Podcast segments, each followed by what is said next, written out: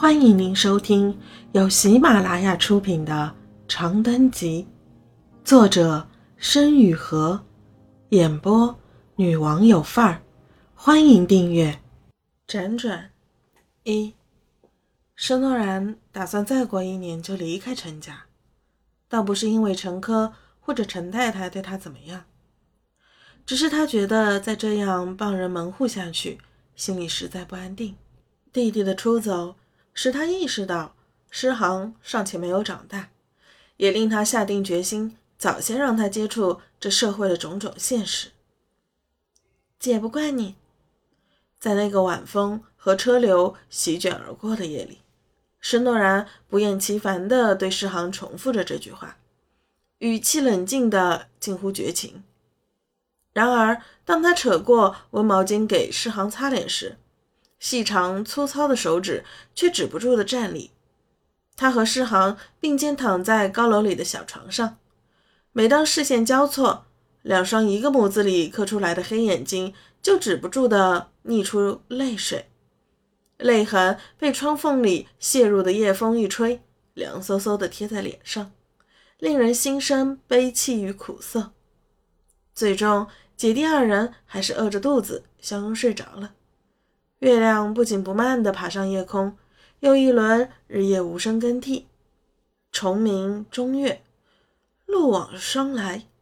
对于体魄和心灵都在飞速成长的少年少女来说，一年的时间消失的几乎毫无痕迹。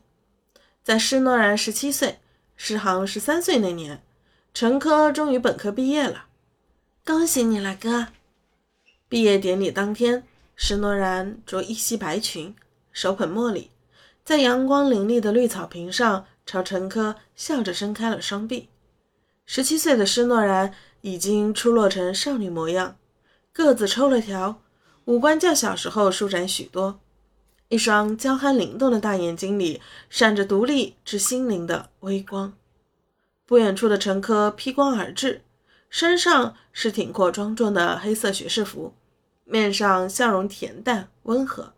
他很快阔步走近，弯腰将施诺然和施航轻轻揽入怀里，话里满是轻松。好小子们，不是让你们在家等我吗？好吧，那现在一起回。今天晚上家里要来人，辛苦诺诺到时候多忙一阵了。许哥哥也来吗？施航口无遮拦又好奇难耐。忽闪忽闪的大眼睛里看不出任何调侃意味。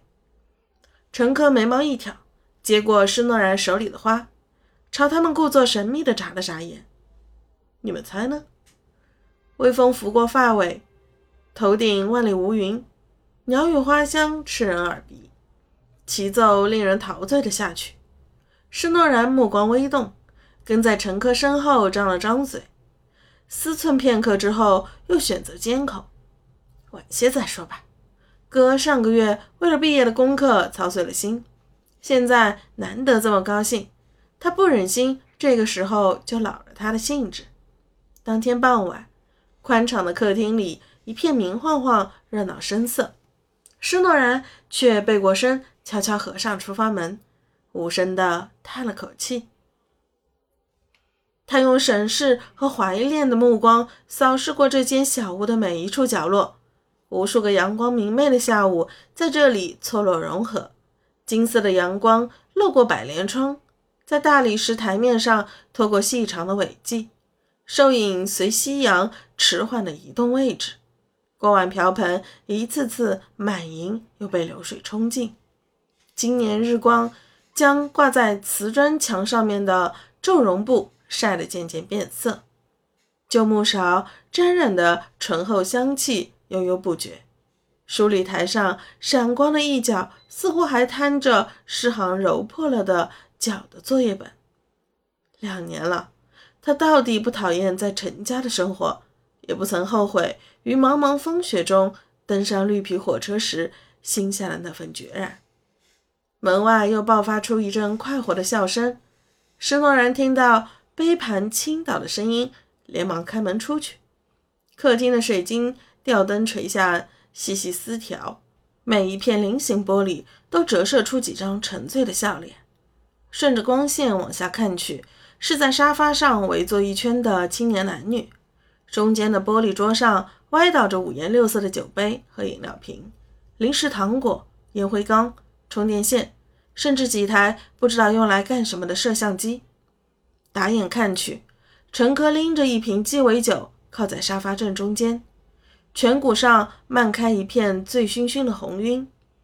徐白志坐在角落里的矮凳上，时不时淡淡的瞟他一眼，其他人则七嘴八舌的不知道在吵些什么。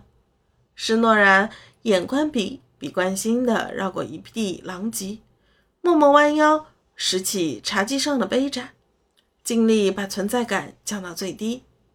可惜在一帮醉鬼面前，没有什么道理可讲。哎呦，这是哪个系的妹子？今年的新生吗？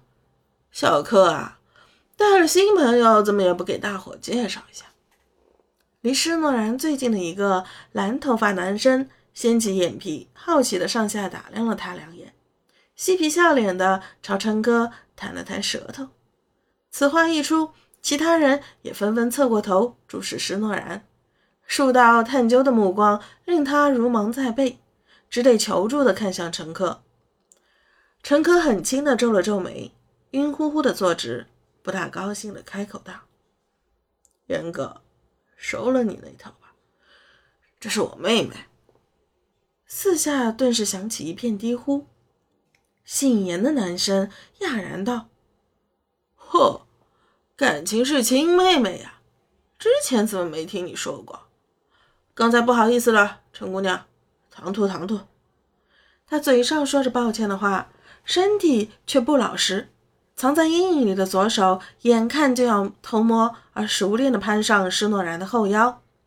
施诺然面不改色，仍然垂着眼拎着抹布，却咬紧了后槽牙，在那只装爪子的热气隔着衣料轰起时，猛地起身，捂着胸口咳嗽了起来，顺势扭身后撤几步，脱开猎捕者的触及范围。他的动作太急太猛。一不小心碰洒了身旁另一个女生手中端的西瓜汁，自己的白裙和大理石地板上顿时染上一大片鲜红，场景是有些混乱。抱歉，他紧绷了嗓子道：“刚才突然有点恶心，被口水呛了一下。”听众朋友，本集已播讲完毕，请订阅专辑，下集精彩继续。